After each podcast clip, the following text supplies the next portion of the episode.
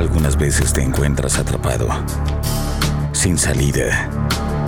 Este es el tiempo de cambiar tu historia y de cumplir el propósito para el que fuiste creado. Ministerios Río de Dios presenta Un fluir de bendiciones. Con los pastores Pedro y Mayra Enamorado. Ministerios Río de Dios. Ministerios Río de Dios.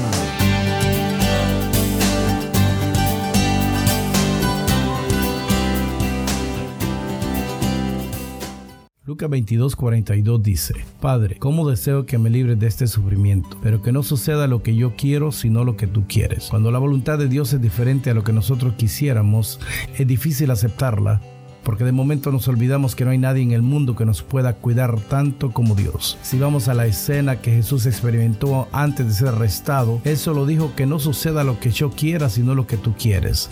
En otras palabras, que no se haga mi voluntad, sino la tuya. Me imagino lo difícil que habrá sido para Jesús saber que estaba a punto de morir. Y lo de Él no es nada comparable a lo que muchos hemos experimentado. Lo de Jesús era más fuerte, pero nos enseña a comprender que a veces no será lo que nosotros queremos, sino lo que Dios quiere. Dios sabe lo que hace. Aceptar la voluntad de Dios es una de las cosas más difíciles que el ser humano puede experimentar, más cuando su voluntad es diferente a lo que nosotros quisiéramos. Y es ahí en donde muchas veces el enemigo se entromete para cuestionar la voluntad de Dios y hacernos creer que no le importamos o que no está Él al pendiente de nosotros, pero Dios sabe lo que hace. Pero algo real es que tu fe y tu convicción no son negociables, sin importar lo que estés pasando o, lo, o tan fuerte sea lo que te ha tocado experimentar. Tu fe y la mía no dependen de una respuesta de Dios, sino de su perfecta voluntad. Y si Dios nos responde, ¿qué tal si responde diferente a como nosotros quisiéramos? ¿Dejaremos de creerle? ¿Dejaremos de confiar en Él?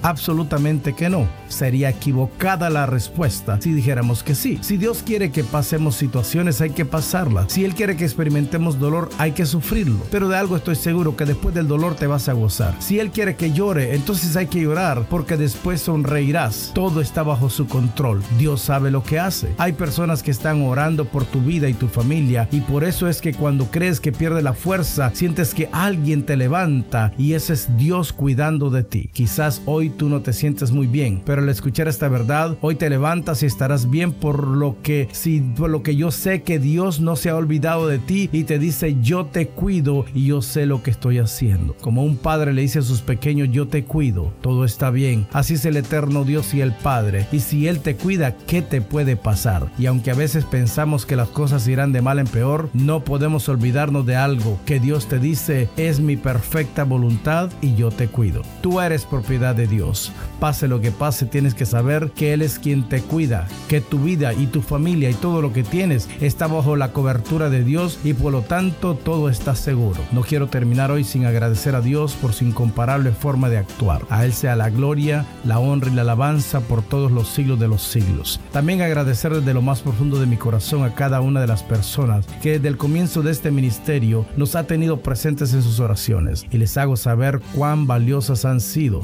Muchas gracias por cada palabra de bendición. Estoy seguro que Dios les ha de recompensar. Sus oraciones son escuchadas y prueba de ello es que Dios sigue manifestando sus bendiciones en medio de nosotros. Así que amigo, amiga que me escuchas, entiende esto que es la voluntad de Dios la que es más perfecta y la que más te conviene. Dios sabe lo que hace. Gloria a Dios porque Él nos cuida. Que el Señor te bendiga.